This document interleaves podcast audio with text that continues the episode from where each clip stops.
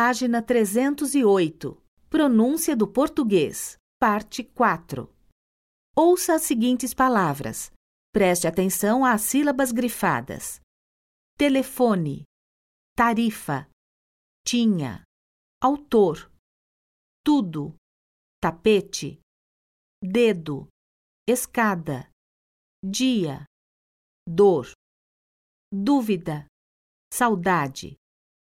Ouça mais uma vez o contraste. Tarifa, tinha, dedo, saudade. Exercício.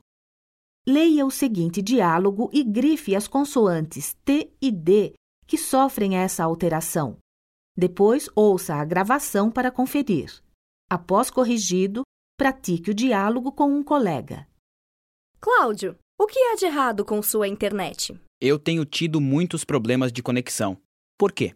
Eu mandei um e-mail e ele voltou. Você tinha me dito que estava funcionando. Mais tarde vou chamar o técnico. Estou ligando, mas ninguém atende.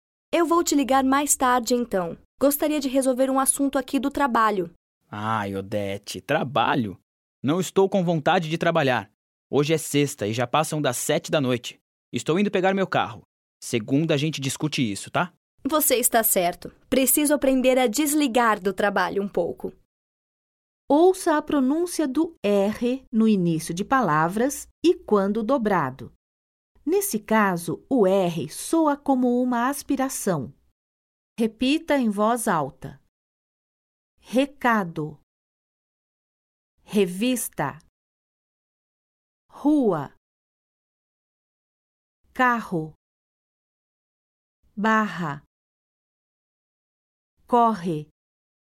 Agora ouça a pronúncia do R no final de sílabas e palavras. Nesse caso, o R é vibrante e sonoro.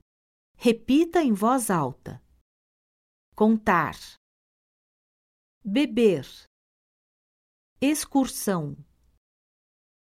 Horror. Patamar. Quarto.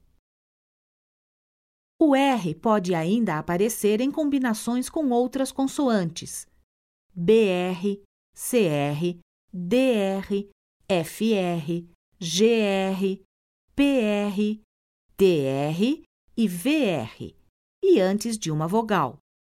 Nesse caso, pronuncia-se o R como no exemplo acima. Ouça. Primeiro. Caro. Aventura. Atrasado.